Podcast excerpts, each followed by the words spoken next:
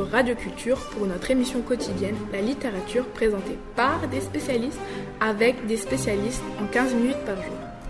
Aujourd'hui, nous accueillons Iris Lacombe, auteure du livre Molière attaque et diplômée de littérature à Cambridge. Bonjour Iris. Bonjour Nora.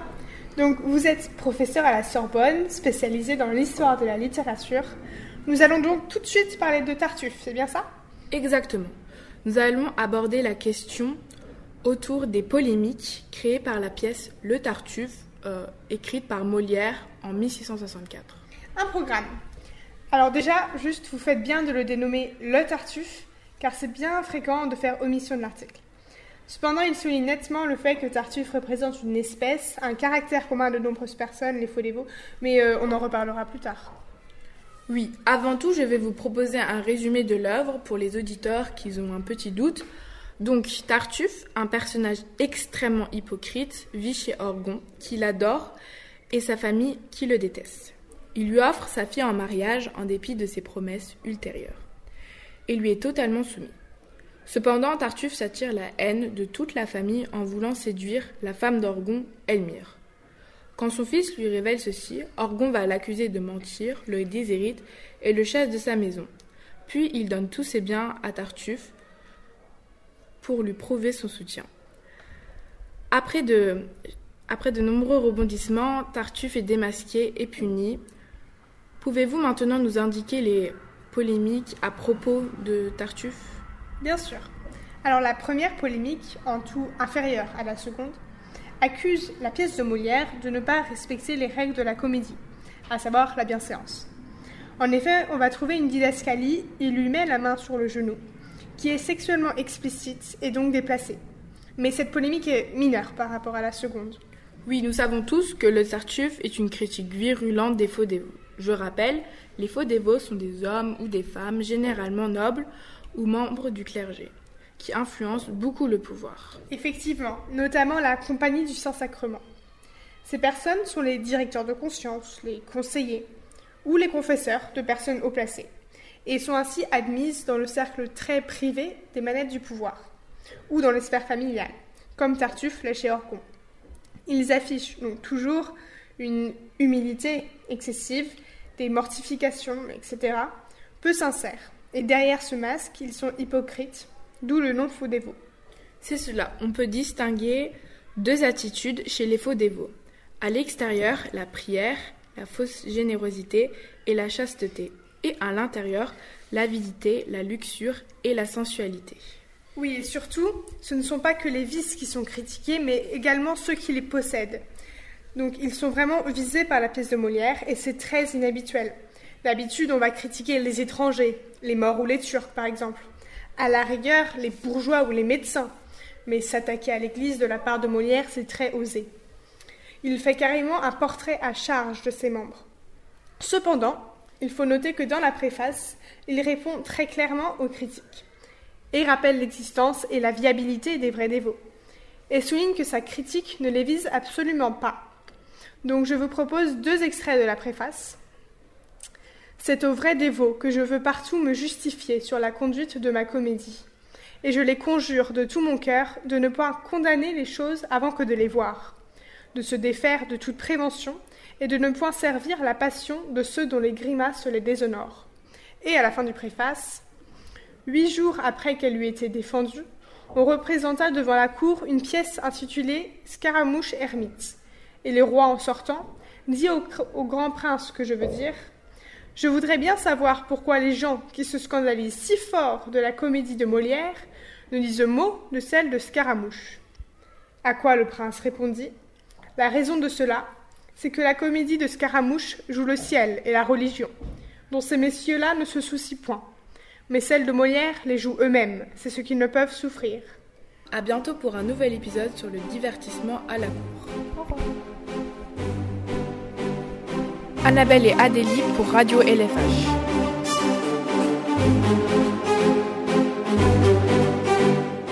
Als nächstes hört ihr den Beitrag der CPD, Thema Mein Lieblingsbuch. Bonjour, nous sommes les enfants de la classe de CPD. Nous allons vous présenter les livres préférés. Mein Lieblingsbuch heißt Los Increíbles und das von Los Increíbles ist so eine Familie und diese Familie kämpft gegen Bösewichte. Und, ein, und die Mama hat sogar einmal ähm, hat so lange Arme und sie kann sogar sich als ein U-Boot bauen. Je m'appelle Eline et j'ai bientôt 7 ans. Je m'appelle Scarlett et j'ai 6 ans et j'ai presque 7 ans. Mon livre préféré, c'est Lulu Grenadine. Et il y a deux filles et sa copine, c'est Lou. Ils font le cheval, le cheval, chocolat et neige. Lulu Grenadine avait des bonbons dans sa poche et chocolat adorait les bonbons. Donc après, il a et Lulu Grenadine était était allongé par terre et après Chocolat est venu piquer un petit bonbon. Je m'appelle Imani, j'ai 6 ans, j'ai bientôt 7 ans. Mon livre, c'est Le Roi Lion. Il parle d'un petit lion qui, qui né et il y a un roi qui, qui est le, le roi de la savane. Il décide tout ce qu'ils font les animaux et les animaux l'obéissent quand il veut ce qu'on dit.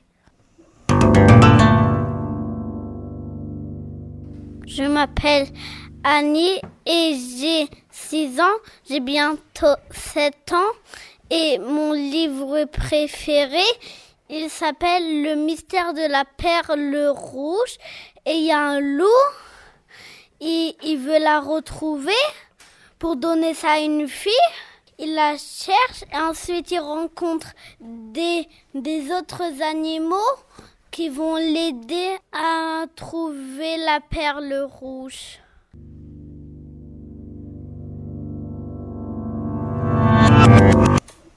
Bonjour, je m'appelle Kelly.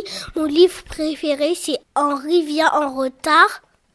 Et il, voulait aller à l'école et ses parents étaient malades et il voulait aller et il appelait son papy. Papy, viens me chercher Et son papy est venu et il a dit, me voici.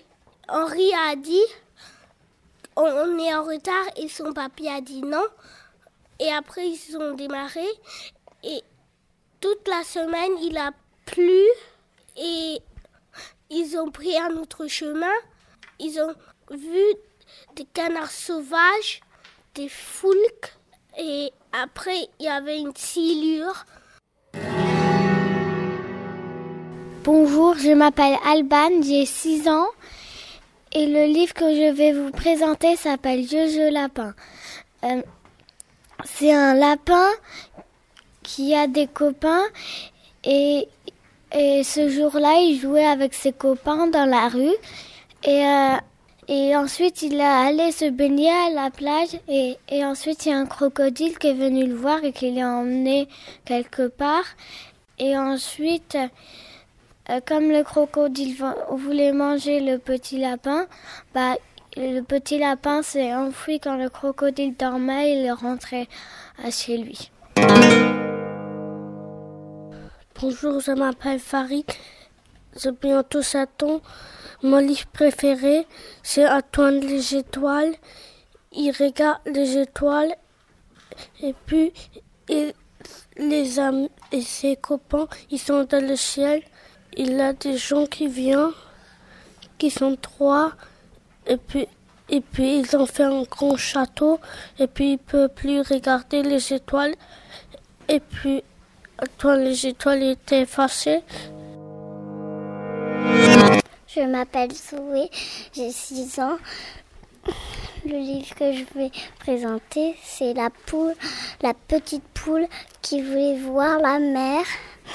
Elle voulait pas pondre et, et après, elle a dit que moi je veux aller voir la mer.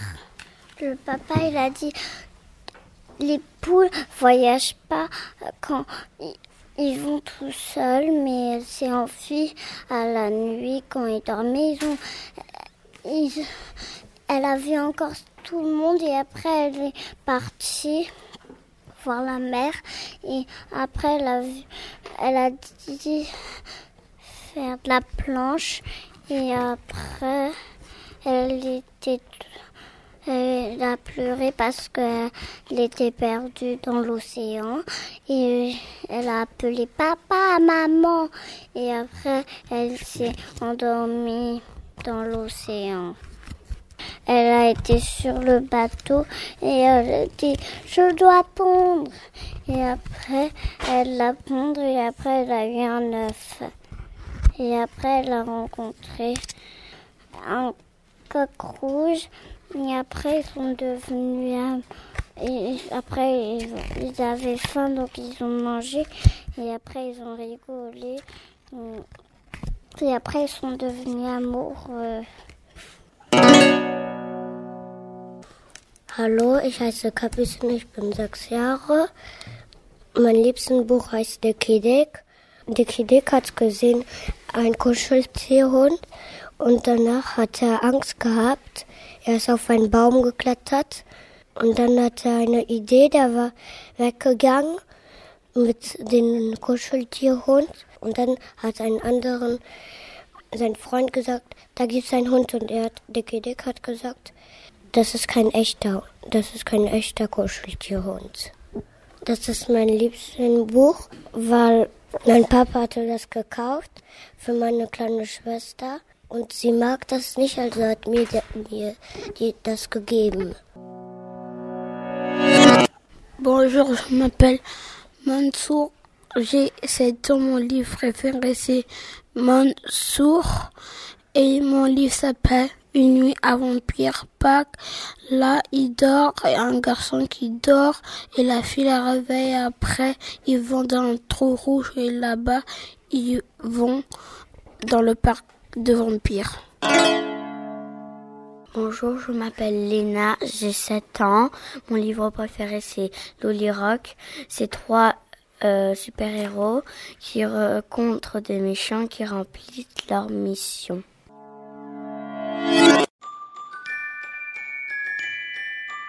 Les enfants de CP2 pour Hellefoche Radio.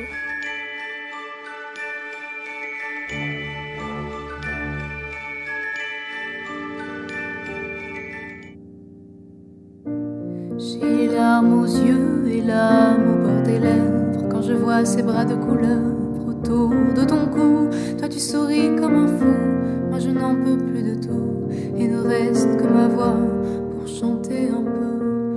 Souris comme un fou, moi j'en ai marre de tout. Il ne reste que ma voix pour chanter pour moi. Je ne fais plus que chanter, me remémorer qu'avant c'était moi, avec toi, tout contre toi, que cette valse longueur et d'ivresse a cessé dans ton cœur. Ces projets utopiques, ces belles promesses, j'en ai les mains stoïques, autour du cou il laisse, je croule, je coule, je suis troublée par ces souvenirs futurs que je ne vivrai jamais, par une ferveur à détruire, car je ne veux plus t'aimer.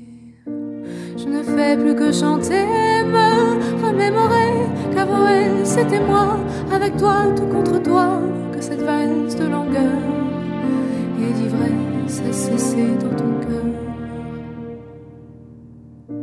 On s'est dit qu'on s'aimait, yeux dans les yeux, alors que tes doigts se baladaient au travers de mes cheveux et ma pauvre mémoire pleine de chimères croule sous toutes ces larmes que je t'ai dédiées, toutes ces lourdes larmes dans lesquelles je me suis baignée. Je ne fais plus que chanter, me remémorer qu'avant elle c'était moi, avec toi, tout contre toi, que cette valse de longueur et d'ivresse a cessé dans ton cœur. Je ne fais plus que chanter, me remémorer qu'avant elle c'était moi, avec toi, tout contre toi, que cette valse de longueur et d'ivresse a cessé dans ton cœur.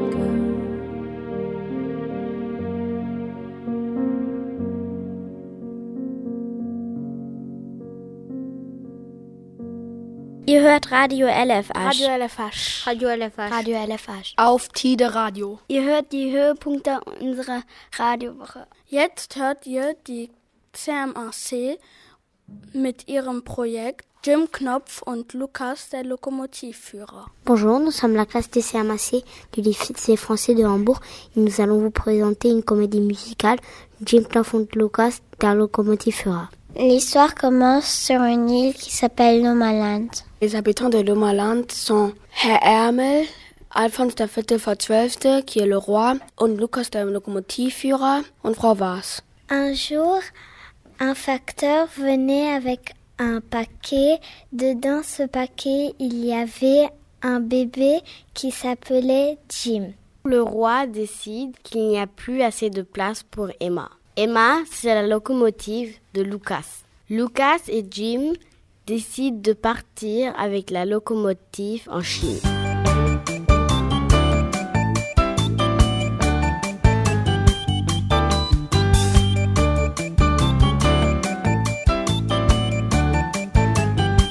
Je m'appelle Erwan et je joue le rôle de Ping-Pong qui est un garçon chinois. Ich heiße Marie und ich spiele den König Alphonse vor Zwölfte. Bonjour, je m'appelle Malo et je joue le rôle du roi de Chine, Kaiser of China. Bonjour, je m'appelle Anita. Soline, Anna. et on joue les rôles des narratrices et plus tard on jouera les pirates.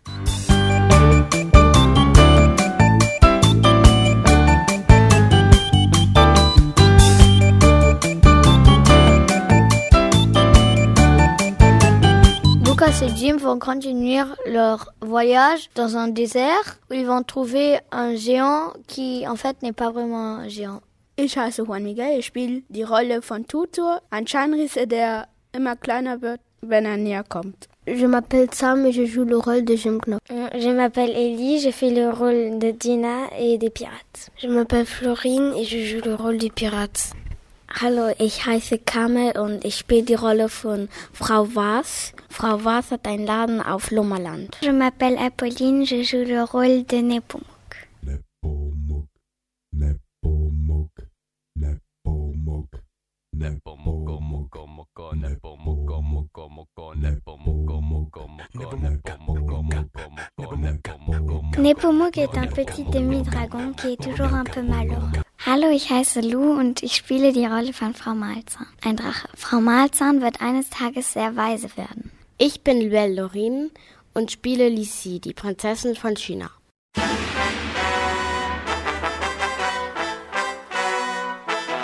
Ich heiße Godwin. Ich spiele mehrere Rollen. Zum Beispiel Herr Ärmel, Meereskönig und ein Drachen.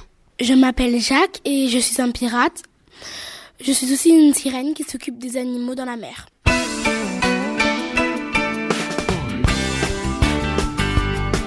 Ist das Paket für mich? Nein, das ist für Frau Malzahn. Ich habe Malzahn verstanden. Einen schönen guten Tag alle zusammen. Guten Tag, Frau Was. Oh, was sehe ich? Die Lakritzbonbons sind angekommen.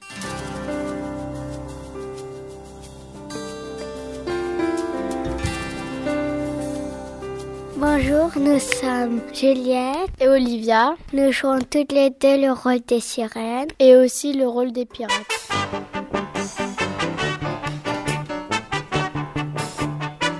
Ich heiße Lukas. Und ich Jim. Ihr habt sicher Hunger. Was darf ich euch bringen? Tausendjährige Eier auf einen Schörnchensalat oder gezuckerte Regenwürmer in Sahne? Sehr gut ist auch Baumrindenpüree mit geraspelten Pferdehufen oder liebe Wespennester in Schlangenhaut. Als Nachtisch Ameisenklößchen auf Schneckenschleim. Was ist? Ist euch nicht gut?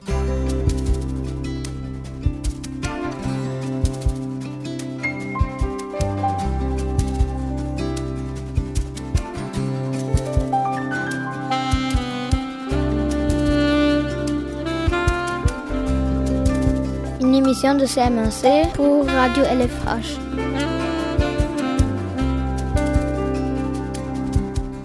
Hier ist Radio LFH. Radio LFH. Radio LFH. Die 3SMB haben ein Theaterstück gesehen. Es erzählt die Geschichte einer Holocaust-Überlebenden aus der Sicht ihrer Enkelin. Das ist Esther. So heißt das Theaterstück, welches die Geschichte von Esther Bauer, einer Holocaust-Überlebenden, erzählt.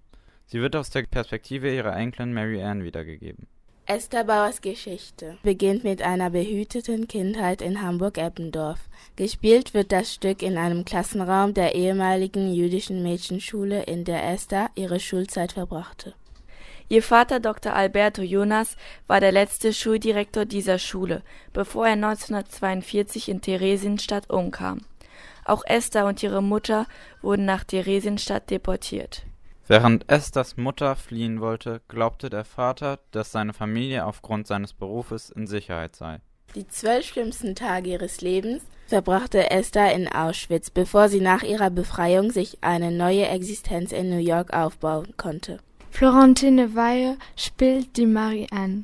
Mit ihr haben wir nach dem Stück ein Interview führen können.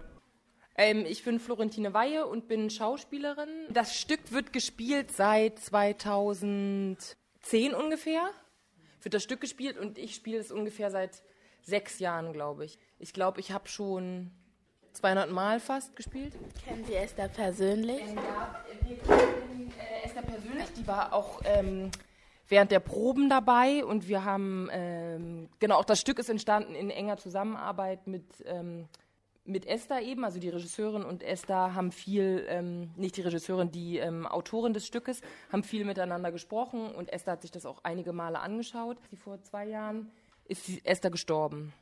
Ihre Evakuierung nach Theresienstadt ist angeordnet. Ihr Vermögen wird mit sofortiger Wirkung beschlagnahmt. Jede Verfügung über ihr Vermögen wird bestraft. Was macht man, wenn man so einen Brief bekommt? Weg ist dein bisheriges Leben und du sitzt im Zug. Wir sind dann in Auschwitz gelandet. Auschwitz war natürlich das Schlimmste von allen. Ich meine, wie kann man das aushalten? Wir dachten, ja, jetzt geht's ins Gas, aber es kam Wasser. Esther Bauer, meine Granny, ist eine Zeitzeugin. Sie war in vier KZs. Was hätten Sie gemacht, wenn Sie in der Politik vor dem Zweiten Weltkrieg einen hohen Rang hätt, äh, gehabt hätten und Sie vom Völkermord von den Ju Juden gewusst hätten? Gute Frage, schwere Frage.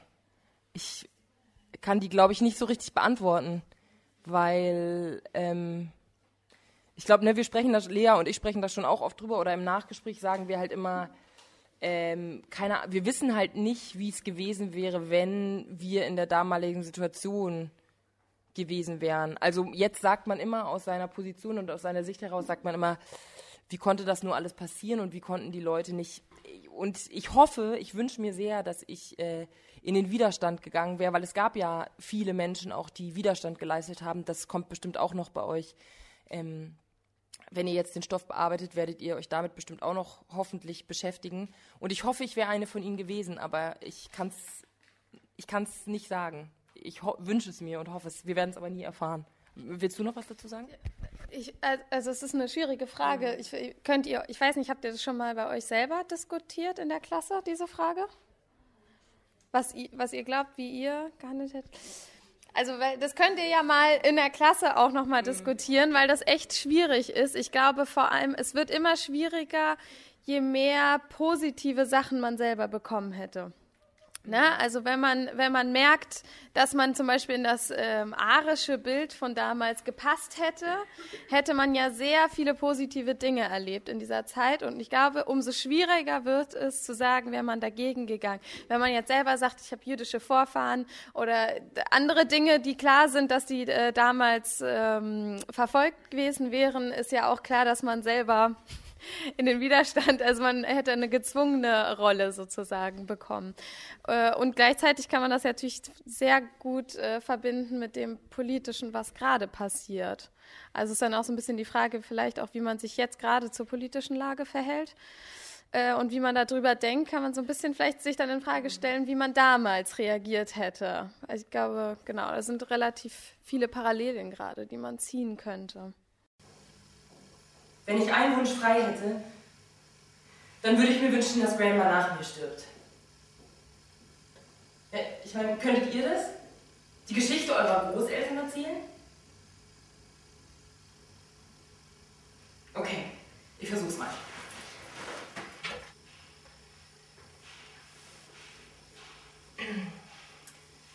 Ja, also, also ähm, es ist so, meine Grandma ist eine Zeitzeugin. Holocaust-Überlebende, und sie wollte euch heute ihre Geschichte erzählen. Sie ist hoffentlich gleich da.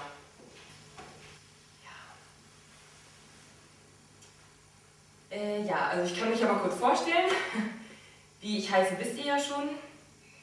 Mary Ann, ich bin 17 und ich komme aus New York. Gut, so direkt in New York wohne ich nicht.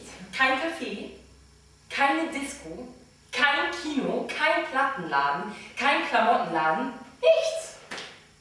Ich wohne im Nichts. Ich bin jüdisch, wie meine Grandma. Ist jemand von euch jüdisch? Nicht? Ja, ihr kennt das gar nicht, oder? Jüdisches Alltagsleben, koscher Essen, Schabbat, Synagoge und so? Okay, ich versuch's mal.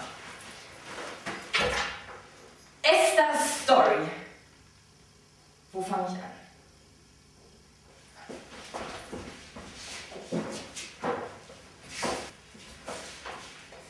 Hinten ist New York. Und vorne ist Hamburg. Und dazwischen liegen 88 Jahre Leben und Überleben und ein Ozean. Ihre Mutter hat ja immer gesagt, lass uns gehen. Wir müssen gehen, Alberto Jonas. Also hat, sie hat immer zu ihrem Mann gesagt, lass uns gehen, wir müssen verschwinden. Hier ist gerade was, hier ist gerade was ganz äh, verkehrt, läuft hier verkehrt. Und Alberto Jonas war sehr, also wie man das auch gehört hat im Stück, war sehr rechtschaffend. Der hängt hier übrigens direkt im Flur. Wenn ihr guckt über dem Schreibtisch, das ist er. Und der war so super korrekt und der hat auch im Ersten Weltkrieg für die Deutschen gekämpft. Der hat sogar so ein Verdienstkreuz bekommen. Der hat sich, wie alle eigentlich, hat sich total sicher hier gefühlt und dachte, ich bin ja hier, bin ja hier super angekommen. Also der fühlte sich auch nicht irgendwie, der hat zwar den jüdischen Glauben praktiziert, aber die waren ja trotzdem deutsch, also die haben sich ja deutsch gefühlt und der hat immer gesagt, was soll mir denn passieren? Was soll denn schon kommen? Ich habe hier, ich unterrichte hier in einer Schule, ich bin Schulleiter, ähm, da wird schon nichts passieren. Deswegen, das war wirklich für ihn, ähm, deswegen sagt Esther ja auch, wahrscheinlich ist er an einem gebrochenen Herzen gestorben, weil er das einfach nicht verkraftet hat, dass man ihn so Die sind in diesem Versteck. hintergangen hat. Ähm, spielen Sie nebenbei noch andere Stücke? Äh, ja, ich genau, ich mache noch andere Sachen äh, am Theater auch. Ähm, ich mache auch manchmal ein bisschen was beim Film ähm, und mache aber auch noch äh, arbeite auch noch als äh, Theatertherapeutin. Also ich habe sozusagen auch noch ein zweites Standbein, dass ich äh, mit Theater therapeutisch quasi arbeite. Ist es eigentlich, ist es langweilig, immer das gleiche Stück zu spielen? Ähm, das ist eine gute Frage. Ob es langweilig ist, immer das gleiche Stück zu spielen. Ähm, also, ich hatte jetzt eine längere Pause. Ich war jetzt in Elternzeit und deswegen ähm, war es so ein bisschen jetzt was anderes irgendwie wieder anzufangen. Also ihr wart jetzt die Ersten sozusagen und dann war es wieder aufregend. Aber so richtig langweilig ist es eigentlich nicht, weil das ja ein Klassenzimmerstück ist und ich halt euch, also das Publikum auch total mitbekomme und euch halt sehe, wie ihr reagiert und deswegen ist eigentlich, ist es jedes Mal ein bisschen anders. Wie fühlen Sie sich, wenn Sie den Zuwachs der Rechtsradikalen in Europa beobachten? Die Frage finde ich schwierig. Ich weiß gerade nicht, ob ich da so eine klare Antwort. Da müsste man, da müsste ich jetzt kurz mal mehr drüber nachdenken. Ähm,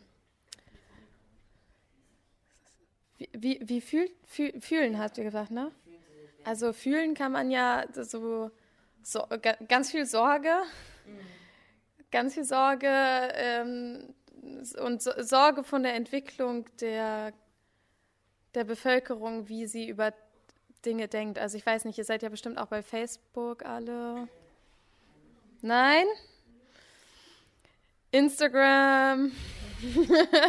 okay, also man, ich finde, man, da, da, ich finde, da kann man relativ gut auch eine Bewegung äh, wahrnehmen, auch in, in einem bestimmten Alter, wie über bestimmte Dinge schnell geurteilt wird und schnell gedacht wird. Und genau das ist so, finde ich, das Bild des, der Angst die finde ich im Moment gerade da ist. Und dass man wirklich das nicht, äh, äh, auch wenn man da nicht mitgeht bei diesem Rechten, äh, das auch nicht einfach sagt, ach ja, aber da passiert ja schon nichts, sondern es ist tatsächlich relativ brenzlig gerade. Das heißt, es ist schon was, worüber man nachdenken sollte und gucken sollte, wo man ansetzen kann und was machen kann.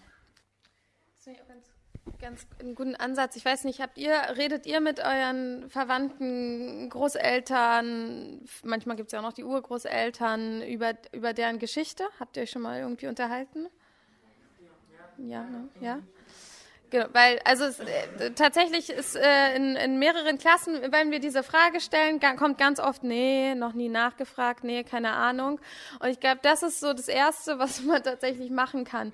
Und zwar die, die Vergangenheit aufrechterhalten, weil es ist einfach Fakt, dass gerade alle, die das erlebt haben und erzählen können und noch wirklich von sich erzählen können, sterben. Und äh, je weniger es gibt und die da stehen und sagen, es ist wirklich passiert, denn ich habe es erlebt, desto mehr gibt es Raum für die Leute, die sagen, dass das alles gar nicht so war und vielleicht fake ist und bestimmt nie wieder so schlimm werden kann. Genau. Ähm, fiel es Esther eher leicht oder schwer, darüber zu reden, was sie erlebt hat? Ähm, also erstmal hat Esther ähm, verschiedene Phasen durchgemacht in ihrem Leben, ob sie gerne darüber gesprochen hat oder nicht am Anfang, als sie nach New York kam ähm, und noch sehr jung war, hat sie das erstmal alles von sich weggeschoben und wollte nicht mehr darüber sprechen, wollte davon nichts mehr wissen. Und ähm, ist dann eben durch diesen Samuel Sobel, der ja auch im Stück vorkommt, ähm, eigentlich so richtig darauf gekommen, sich damit auseinanderzusetzen. Also sie war ja auch bei dem Psychoanalytiker vorher. Das hatte sie schon gemacht, dass sie sich damit auch psychologisch auseinandergesetzt hat, aber dass sie so richtig nach außen tritt und die Geschichte weitererzählt, kam dann erst, ähm, ja, da muss sie so, weiß ich nicht, so 70 ungefähr gewesen sein, würde ich mal schätzen. Und ähm, da hat sie dann so richtig damit begonnen. Hat sie ihre Eltern wieder äh, gesehen nach, nach der ganzen Situation? Ähm, sie hat ähm, ihre Eltern nicht wieder gesehen. Ihr Vater ist ja in Theresienstadt gestorben und sie hat später erfahren über auch wieder einen verrückten Zufall. Sie hat irgendwie ihre Schwägerin getroffen, äh, dass ihre Mutter in Auschwitz ermordet wurde. Aber die haben sich in Auschwitz ähm, nicht wiedergesehen. Äh, ihre Mutter muss dann später nach Auschwitz gebracht worden sein, weil Esther ist ja mit Honsa nach Theresi äh, von Theresienstadt auch nach Auschwitz. Und dann ist aber Marie Jonas ist dann auch ermordet worden in Auschwitz, aber die haben sich da nie wieder gesehen. Woher, woher kommt ihr eigentlich? Wo ist eure Schule? Ach so. Weil es gibt nämlich einen Marionasplatz in Eppendorf. Und die, das ist Marionas, das ist nach der Mama von Esther benannt, der Platz. Esthers Mutter und ihr Vater haben es nicht überlebt, genauso wie sechs Millionen andere. Esther hat es überlebt, deswegen konnte sie uns auch ihre Geschichte erzählen. Radiobeitrag von Eleonora Fliss Oran Sandon, Leni Ulrichs Öztürk, Laure Bannissan und Jörn Jouvin. Schüler der 3. B. Für Radio LFH. Die Schüler des CPC erzählen uns, was sie später mal werden möchten. Liebe Zuhörer, hier sind die Kinder des CPC. Bonjour, je m'appelle Théo. Quand je suis grand, j'aimerais bien être cuisinier. Bonjour, je m'appelle Lucas. Quand je serai grand, je, je voudrais être footballeur. Hallo, ich bin Leona. Wenn ich groß bin, dann möchte ich Astronaut sein. Hallo, ich heiße Alex und wenn ich groß werden will, dann will ich Papa sein. Hallo, ich bin Ann-Sophie und wenn ich groß bin, will ich Tierärztin sein. Bonjour, je m'appelle Kenan. Quand je suis grand, je, je voudrais être footballeur. Hallo, ich heiße Mila und wenn ich groß bin, möchte ich gerne Tierschützerin werden. Hallo, ich heiße Avisa und wenn ich groß bin, möchte ich Lehrerin werden. Je m'appelle Louis Binet et je voudrais être docteur. Hallo, ich heiße Elena, ich bin sechs Jahre alt und wenn ich groß sein werde, möchte ich ein Kinderrestaurant haben. Ich bin Louise und wenn ich groß bin, möchte ich gerne Forscherin werden. Ich will Tierärztin werden, weil ich Tiere helfen will. Ich möchte Astronaut werden, weil ich die ganze Welt sehen möchte. Je veux devenir footballeur parce que j'adore le foot. Je voudrais être cuisinier parce que on gagne de monnaie. Ich möchte Forscherin werden, weil ich dann viel weiß. Je voudrais être docteur parce que je voudrais aider les gens. Ich möchte Lehrerin werden, weil man mit den Kindern dann lernen kann. Und wenn die groß werden, dann sind die schlau. Ich möchte Tierschützerin werden, weil ich Tieren helfen kann und sie beschützen kann. Bei mir sollen die Kinder groß und glücklich sein werden. Eine Sendung der CPC für Elefasch Radio. Ihr hört Radio Elefasch. Radio Elefasch. Radio Elefasch. Radio Elefasch. Zwei Schülerinnen des CMDC haben ein japanisches Thema für euch vorbereitet. Der Fuji-san.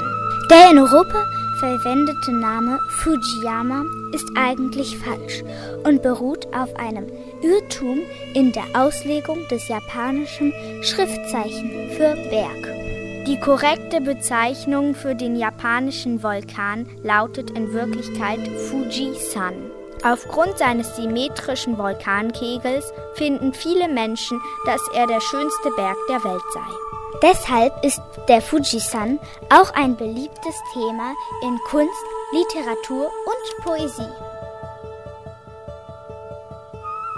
Der Fuji ist ein heiliger Berg. Wer ihn besteigt, begibt sich auf Pilgerreise.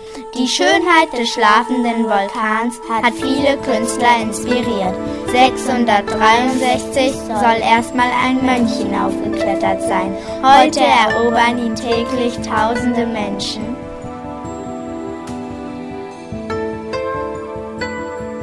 Shanna, Polina für LFH Radio.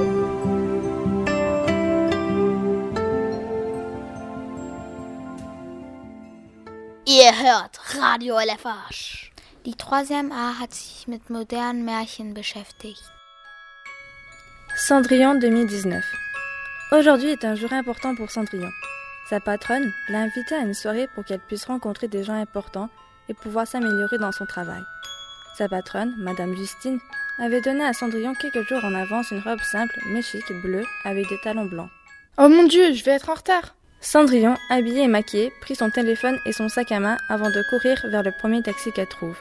Quelques minutes plus tard, elle arriva à l'endroit où avait lieu la soirée et vit sa patronne se rapprocher.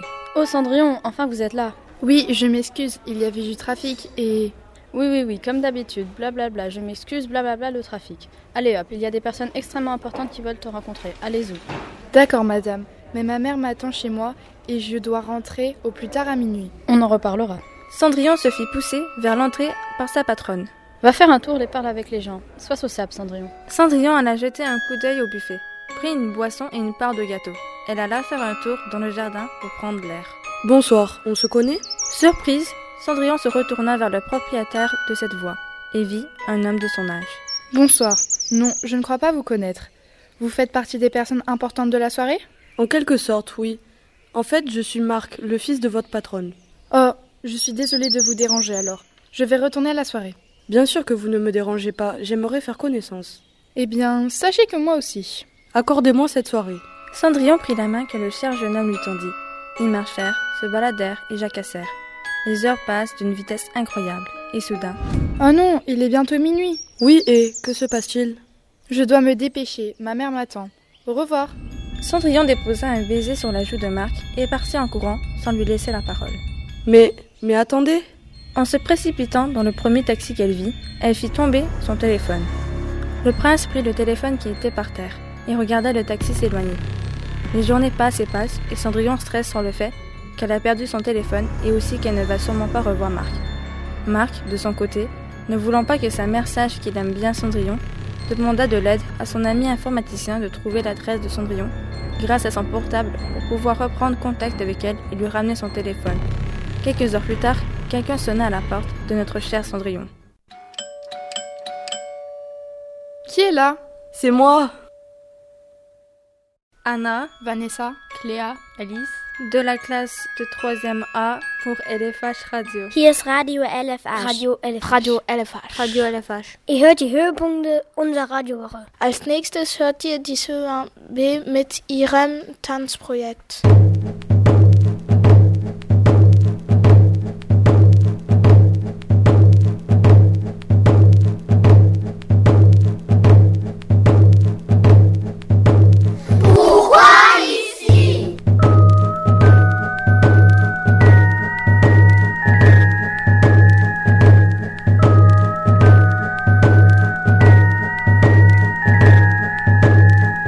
Ce livre, on va essayer de danser une partie de l'histoire et on l'a essayé et ça a bien marché. Et qu'est-ce qui se passe dans l'histoire? Il y a un enfant qui vit au milieu de la mer et il s'imagine qu'il habite à des autres endroits. Par exemple, ce qu'on va danser où les enfants y travaillent jour et nuit.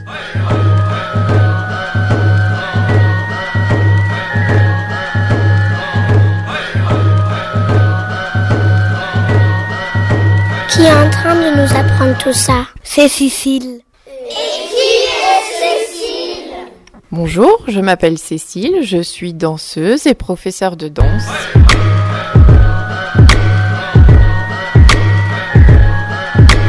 À quel âge on peut devenir professeur de danse? Alors on peut pas avant 18 ans, c'est sûr, et même je dirais plutôt 20 ans, parce que après euh, avoir fini le lycée, il faut passer un diplôme d'État qui dure à peu près deux années.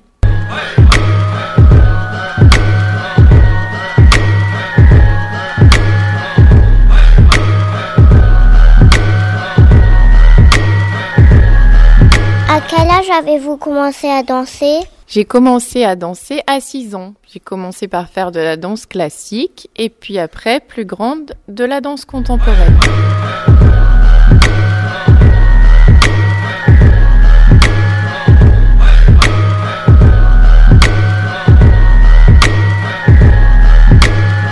Quel type de musique tu utilises pour la danse? J'utilise différentes sortes de musique, beaucoup de styles différents, euh, de la musique contemporaine, expérimentale, c'est-à-dire que c'est un peu plus euh, des musiques euh, qui créent une atmosphère. Ça peut être des musiques de films ou de dessins animés parfois.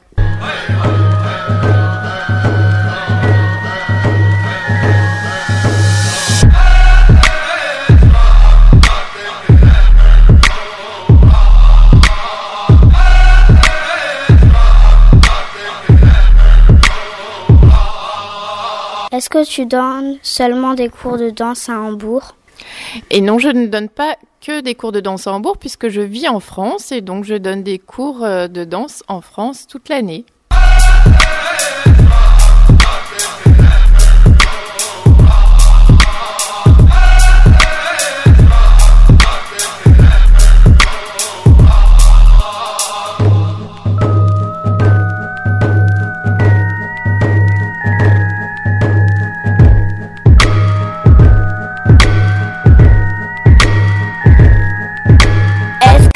T'entraînes encore Oui, je dois m'entraîner tous les jours. Alors je m'entraîne avec d'autres danseurs qui dansent avec moi pour des spectacles euh, et euh, voilà, avec ma compagnie de danse.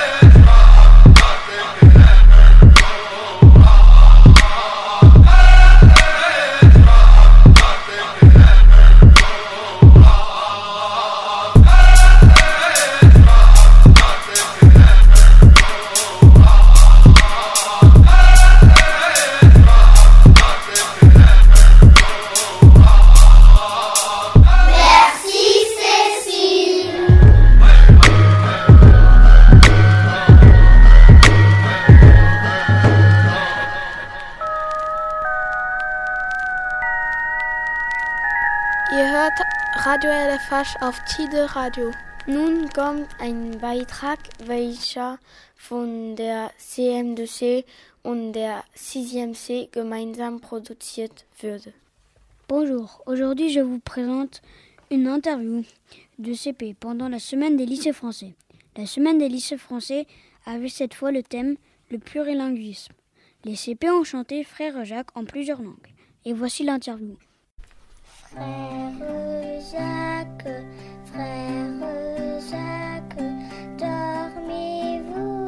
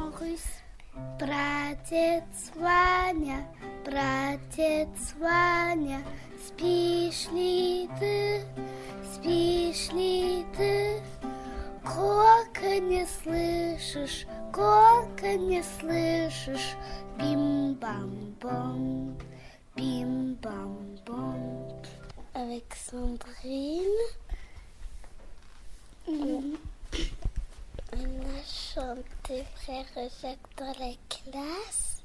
On voulait faire Frère Jacques dans sa langue. C'était dur de faire ce spectacle Non, non, non, non. Espagnol. Hi, Santiago. Hi, Santiago. Duermes tú, duermes tú. Tocan las campanas,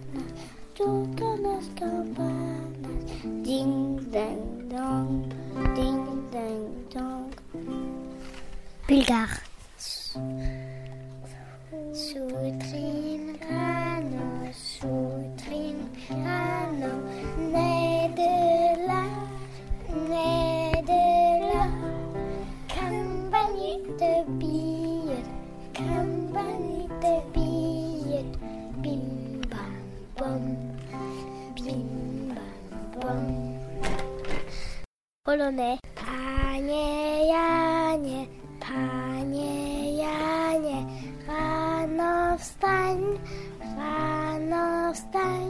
Wszystkie dzwony biją, wszystkie dzwony biją. Bim bam bom, bim bam bom. Estonien. C'est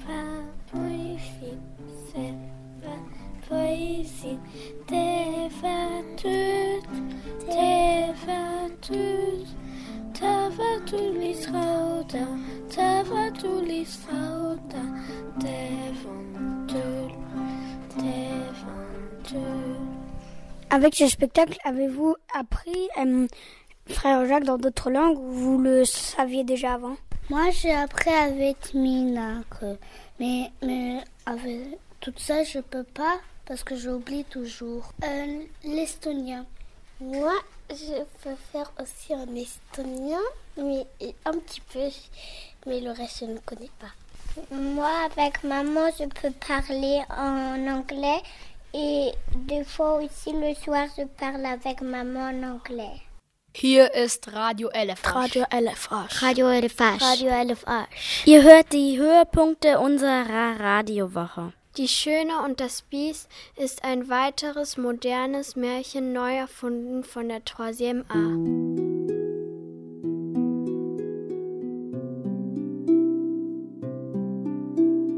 Die Schöne und das Biest. Ein modernes Märchen. Kennt ihr den Sänger Prince?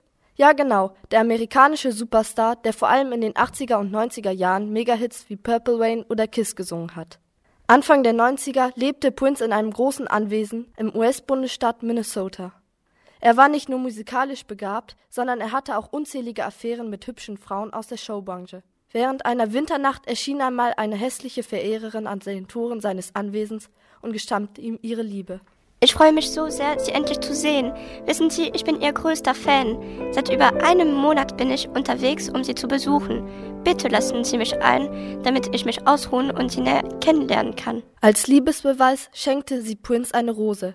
Doch Prince belächelte das Geschenk nur und schickte seine Verehrerin fort. Was soll ich mit der blöden Rose? Wer schenkt denn sowas? Zieh Leine. Du verschwendest meine Zeit. Lassen Sie sich nicht von meiner äußeren Erscheinung täuschen. Zieh Leine. Ich will dich nicht.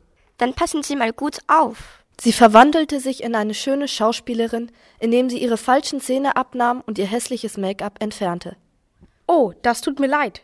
Ich war sehr unhöflich. Treten Sie doch ein. Aber alle Entschuldigungsversuche von Prince scheiterten. Ihr Herz kennt keine Liebe. Rachsüchtig überreichte sie ihm eine große Packung halluzinogener Drogen, die Prince dankend annahm. Diese Drogen jedoch machten sein Leben zur Hölle. Sie verwandelten sämtliche Bewohner des Anwesens und machten aus Prince ein abscheuliches Biest. Zu jener Zeit lebte in einem Vorort von Paris eine hübsche junge Frau namens Belle, die mit ihrem Leben unzufrieden war. Während sie die Hits von Prince auf dem iPod hörte, träumte sie davon, eines Tages die Welt zu entdecken. Der einzige Mensch, der Belle wirklich etwas bedeutete, war ihr Vater Maurice, ein bisher glückloser Geschäftsmann, der ein Start-up gegründet, aber kaum Abnehmer für seine Produkte gefunden hatte. Maurice wunderte sich, dass seine Tochter kein anderes Hobby hatte, als Musik zu hören. Wieso hörst du denn ständig diese komische Musik? Du könntest doch spazieren gehen oder dich mit Freundinnen treffen. Aber Vater, du verstehst mich nicht. Für mich ist Musik wie ein Fenster zur großen weiten Welt. Ich möchte ja die ganze Welt für mich erfahren. Als Maurice eines Tages in seinem alten Peugeot in die Innenstadt von Paris zu einer Messe fuhr, wurde er in Saint-Denis an einer Kreuzung von einer Verbrecherbande mit Wolfsmasken überfallen, die seine Brieftasche klaute. Her mit dem Geld! Schneller, du alter Sack!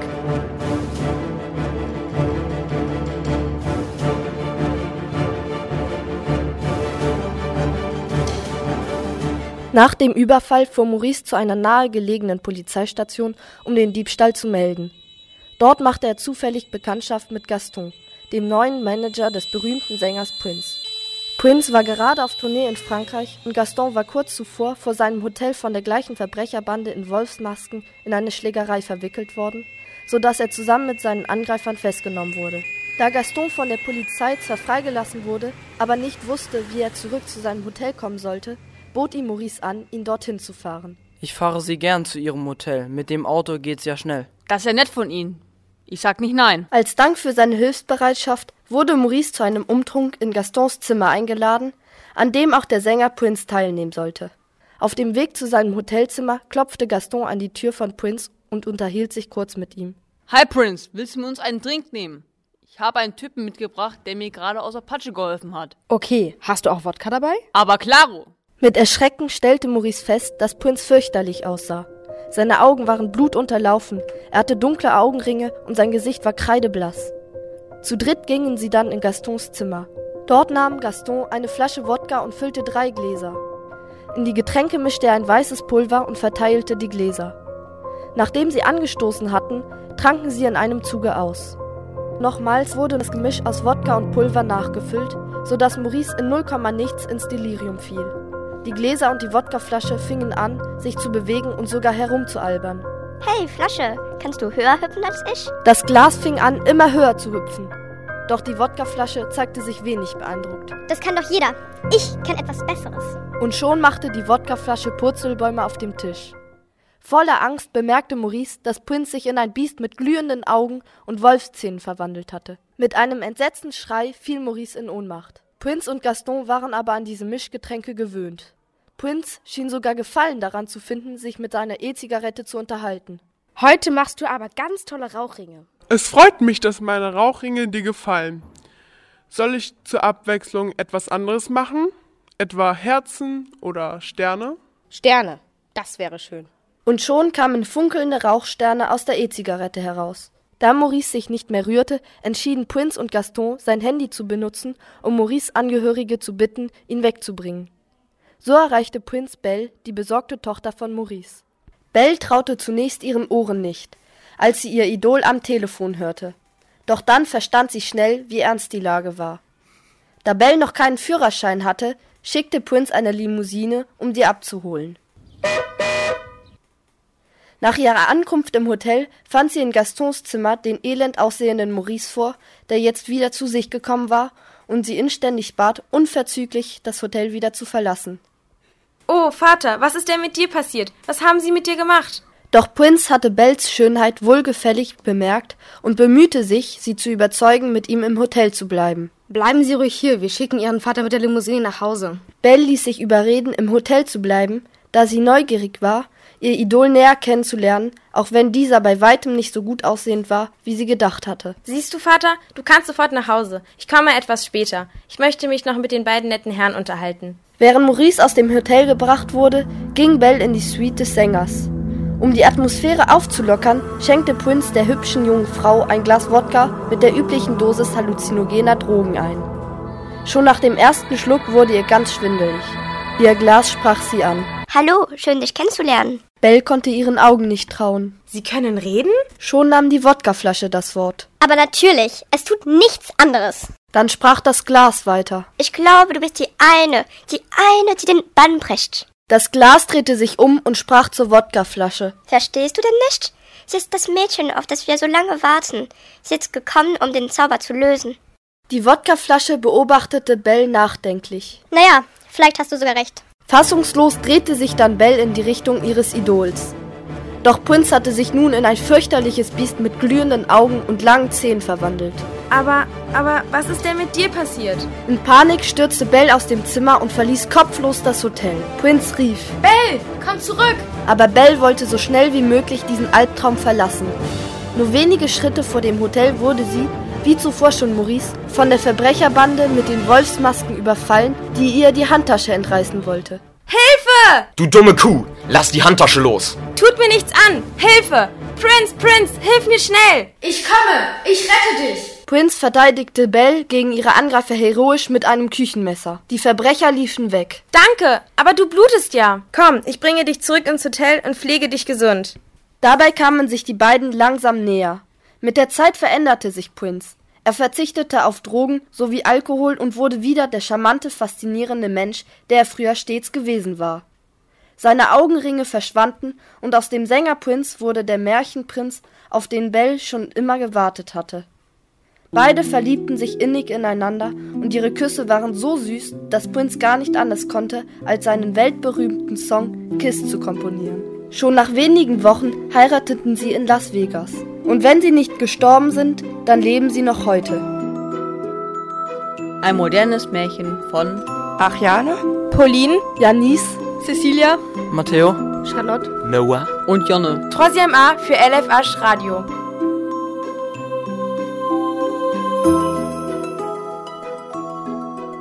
Das war's für heute von Radio LF Asch. Wenn es euch gefallen hat, dann schaltet morgen wieder ein für den zweiten Teil von Radio LF Asch auf Tide Radio. Radio LF Asch. Radio LF Asch. Danke fürs Zuhören. Wer mehr hören will, klickt auf lfh.de.